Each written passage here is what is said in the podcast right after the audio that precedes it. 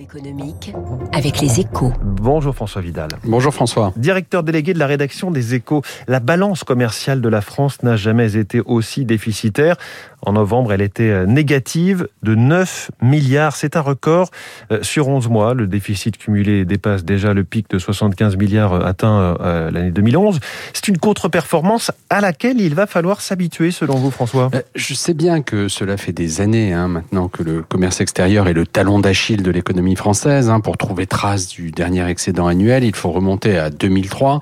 Mais on aurait tort de considérer les chiffres de 2021 comme un non-événement, hein, car l'aggravation de notre performance commerciale témoigne d'un phénomène nouveau. Alors bien sûr, hein, le, creusement de notre déficit reflète une fois de plus euh, l'envolée du coût de l'énergie, pétrole et, gaz en tête.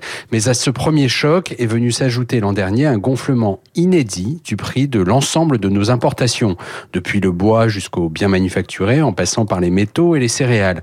Et c'est cette inflation générale qui explique que nos importations, qui ont augmenté de 2,6% en volume, ce soir renchéries de 20% en valeur en 2021. Vous êtes en train de nous dire que même si les prix en France n'ont pas encore beaucoup augmenté, nous ne pourrons échapper aux tensions inflationnistes mondiales ben, Ça paraît effectivement très difficile. Hein. En fait, dans le contexte mondial de hausse des prix, la France est un gigantesque aspirateur à inflation, hein, car notre économie est ainsi faite que mieux elle se porte, plus elle importe pour satisfaire des consommateurs avides de produits fabriqués à l'étranger. Ce qui signifie deux choses pour 2022. Un, que le relèvement de 9% des tarifs d'IKEA annoncés fin 2020 n'est qu'un début. Il y mmh. aura d'autres opérateurs qui augmenteront leurs prix.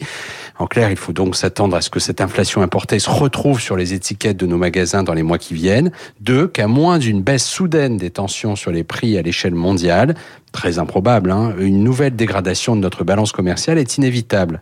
De quoi effacer dès cette année le déficit record de quelques 90 milliards attendu pour 2021. François Vidal, des échos, euh, la une de votre journal ce matin. Comment l'économie s'adapte à la déferlante Omicron euh, L'absentéisme lié à la vague des infections reste contenu dans les entreprises. Il est 7h13. Philippe Chalmin, professeur d'économie à Dauphine, directeur de Cyclope, vient de s'asseoir dans le studio de Radio Classique.